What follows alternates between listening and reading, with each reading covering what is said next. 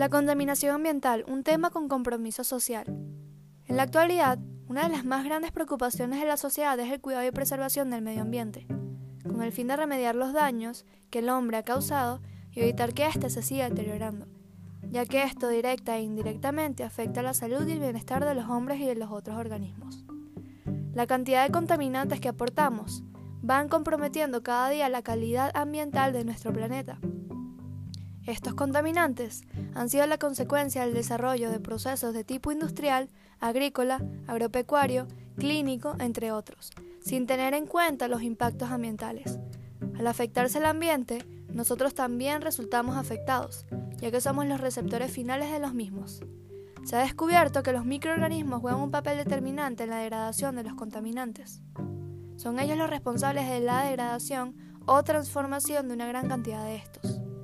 Sin embargo, los procesos industriales evolucionan y se ejecutan a un ritmo tan acelerado que no es posible aplicar procesos de transformación de los contaminantes a la misma velocidad que estos se generan. Por esto, es necesaria una conciencia ambiental colectiva dirigida a minimizar los procesos generadores de contaminantes y llevar un adecuado manejo, ya que esto se va convertido en un asunto fundamental en la sociedad.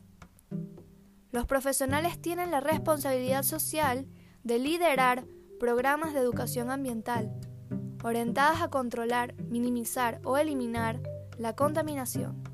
Dicha educación debe tener énfasis especial en los miembros menores de la sociedad, ya que son ellos quienes generarán un cambio verdadero y duradero.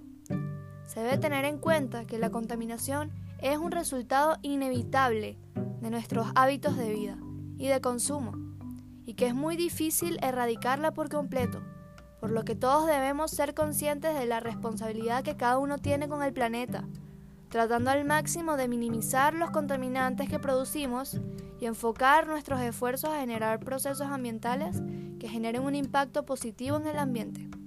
Muchas gracias por su atención. Les habló Claudia de la Madrid.